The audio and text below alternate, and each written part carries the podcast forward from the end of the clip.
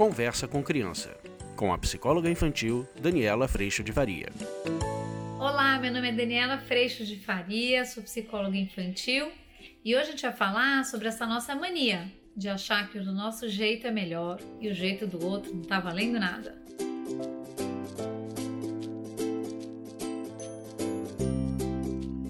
Oi, gente, tudo bem? É muito lindo a gente poder perceber tudo que a gente faz. Acho que está aí uma das grandes possibilidades, se não há possibilidade da gente transformar grandes coisas na nossa vida. Eu recebi uma mensagem que dizia: Dani, fala sobre isso. Eu cobro meu marido, eu acho que o meu jeito é melhor, eu acho que o meu jeito é o jeito que funciona. E essa conta começa a não fechar. E eu vou dizer para vocês o seguinte: realmente a gente tem um jeito de viver, um perfil de temperamento, e vai ter vídeo sobre isso, que faz com que a gente perceba o mundo, se comunique com o mundo e tenha valor em coisas absolutamente diferentes. E na hora em que a gente tem no nosso casamento, ou mesmo na relação com os nossos filhos, a percepção do quanto somos diferentes, a gente pode deixar de achar que o meu jeito é o melhor ou o correto, ou que existe um jeito correto, e passar exatamente a perceber que nessa diferença muitas vezes a gente se complementa.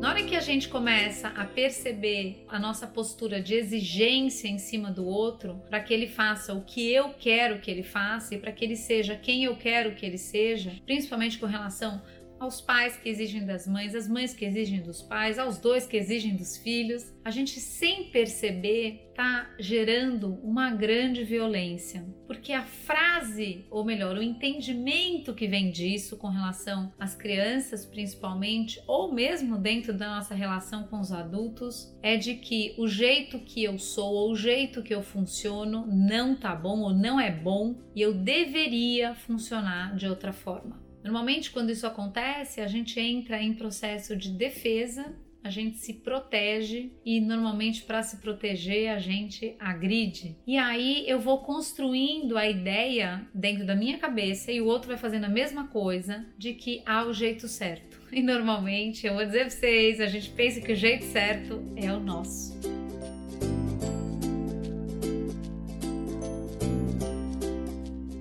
Essa, gente, é uma postura que traz toda a nossa arrogância, toda a nossa prepotência, toda a nossa arbitrariedade, toda a nossa postura de julgamento. Porque sim, eu acho que eu conheço o outro a tal ponto que eu posso dizer tudo que ele fez, tudo que ele não fez. Eu posso dizer até se ele chegou a fazer o melhor ou que eu acho que ele não fez o melhor, porque o resultado tá péssimo. A gente começa a entrar num processo de apontar dedos e isso tem um efeito muito grande no processo de educação. Primeiro efeito a gente começa a se distanciar porque esse julgamento, essa crítica ferrenha, ela é extremamente nociva, porque o outro passa a ter que ser quem ele gostaria de ser e defender que ele deveria ser visto de outra forma. E aí a gente começa essa terra de ninguém, essa terra de agressão, que cai numa coisa, num tema que a gente já tratou aqui. Eu só faço isso porque você fez aquilo. E aí a gente cai num assunto ou num movimento sem perceber de extrema guerra mas eu sei exatamente o que o outro está fazendo de aspas errado, mas eu perco de vista o que eu estou contribuindo para que tudo esteja dessa forma.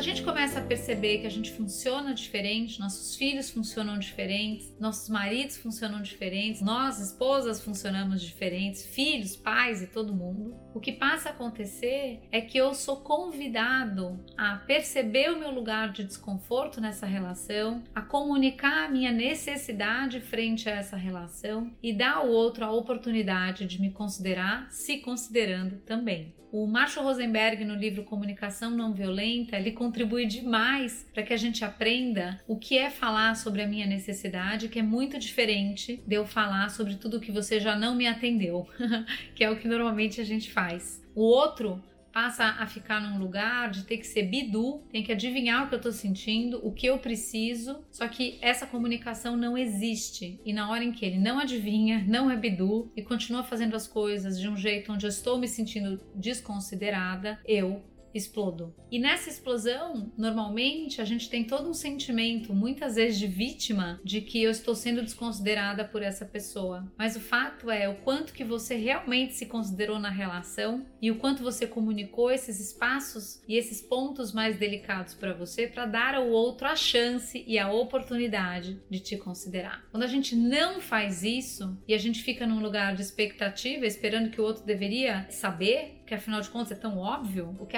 acaba acontecendo é que sim, a gente vai parar no fim dessa história, no julgamento e desvalorizando o funcionamento do outro.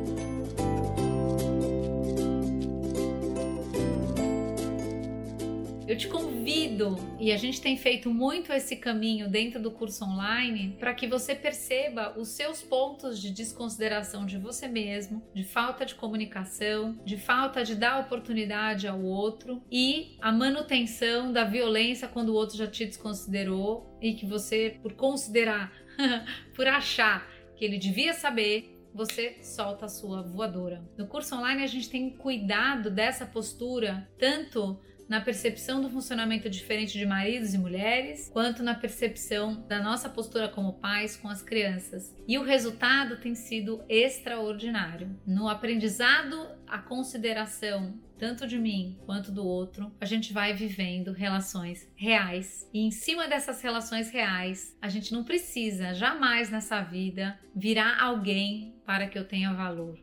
Eu tenho valor e quando eu falho, eu posso pedir perdão por isso.